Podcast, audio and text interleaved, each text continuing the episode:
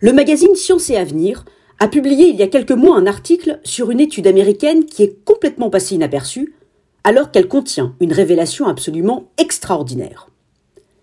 L'université américaine Yale a montré, preuve scientifique à l'appui, qu'être en désaccord avec quelqu'un au cours d'une conversation mobilise davantage de ressources cérébrales que quand les deux interlocuteurs sont sur la même longueur d'onde. dit comme cela, cela n'a l'air de rien, mais il s'agit d'une petite bombe aux conséquences révolutionnaires. Venons-en d'abord à l'étude elle-même. Cette découverte a été réalisée par le professeur Joy Hirsch et son équipe.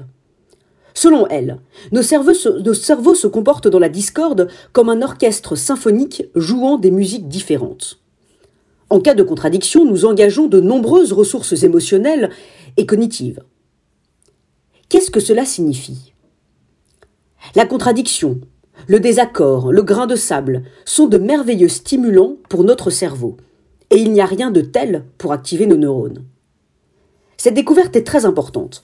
À l'heure où l'on sent bien que chacun d'entre nous a du mal à lutter contre sa pulsion d'homogénéité, qui le ramène toujours vers ce qu'il connaît déjà.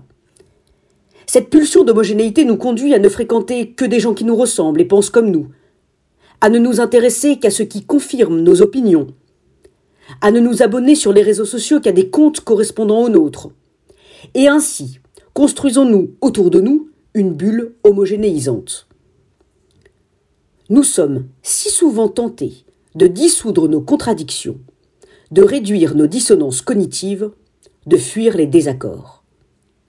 Or, nous n'avons pas encore compris que les contradictions sont là pour nous sauver, pour nous rendre plus humbles, pour nous contraindre à ralentir, à réfléchir, pour nous éloigner de toute pensée binaire. Oui, les contradictions nous rendent plus intelligents et la vie ne devrait pas être autre chose que cette éternelle quête de contradicteurs, à même de nous apprendre à penser contre nous et donc à penser vraiment. Comme notre patriarche Jacob, chacun d'entre nous a un ange qui l'attend et avec lequel il devra lutter jusqu'au lever de l'aurore, peu importe les blessures et les cicatrices. C'est ce combat avec l'ange qui nous rendra plus intelligents, certes, mais surtout meilleurs.